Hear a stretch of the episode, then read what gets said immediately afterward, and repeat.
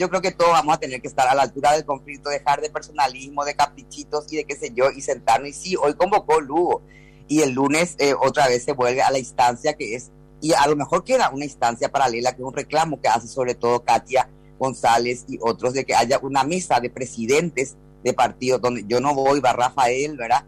Y eh, una mesa de candidatos, pero no importa, ¿verdad? O sea, si Lugo convoca, si convoca, yo creo que si convocas eh, eh, Villarejo, si convoca Efraín, si convoca Katia, está bien, yo creo que vamos a tener confrontación de ideas y un montón de cosas, pero esto de yo no me voy porque está fulano o no sé qué historia, ellos no pueden entender, porque mira, ellos, claro, pues, porque ellos son vecinos, ¿verdad? Eh, viven, vamos a ver, en el departamento, en el, en, en el interior, la oposición se conoce nomás luego, ¿verdad? Porque ha pasado mucho.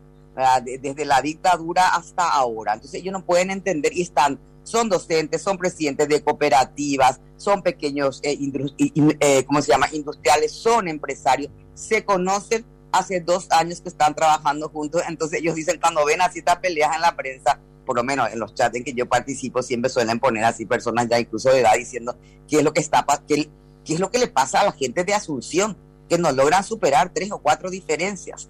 Yo creo que eso es lo que empuja mucho, ¿eh?